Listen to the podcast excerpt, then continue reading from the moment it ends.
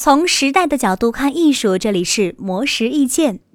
世界上不少国家都有宇航员，他们承担着探索浩瀚宇宙的重要任务。美国摄影师亚伦·希尔登的家里也有一位宇航员，不过这位宇航员从来没有探索过什么星球，而是一直在地球漫步。这位宇航员正是亚伦四岁的儿子。亚伦的儿子之所以会成为宇航员，源于一次常规的医院检查。那时候，亚伦发现儿子对诊所里的干手机和检查台都会表现得非常害怕。为了缓解儿子的情绪，亚伦就问儿子：“有什么人是看见诊所检查台不会感到害怕的？”他的孩子回答说：“是宇航员，因为宇航员是最勇敢无畏的人。”于是，亚伦给儿子买了一件太空服，希望他能像宇航员一样勇敢。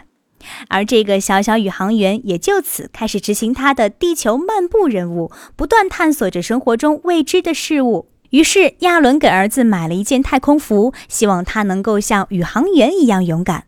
而这个小小宇航员也就此开始执行他的地球漫步任务，不断探索着生活中未知的事物。公共汽车、洗衣房、电影院、理发店等日常生活场所都成为他眼中神秘的宇宙空间，而亚伦和妻子就好像太空总署，给予这位小宇航员正确的指引，帮助他能够安全地探索世界。儿子变得越来越勇敢，亚伦为儿子拍摄照片也越来越多，并将照片集命名为“小小的一步是巨大的飞跃”。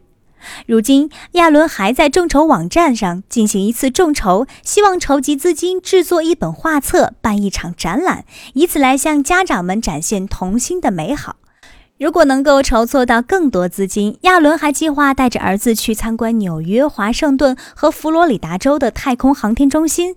让他的小宇航员继续更广阔的地球漫步。模式意见每晚九点准时更新。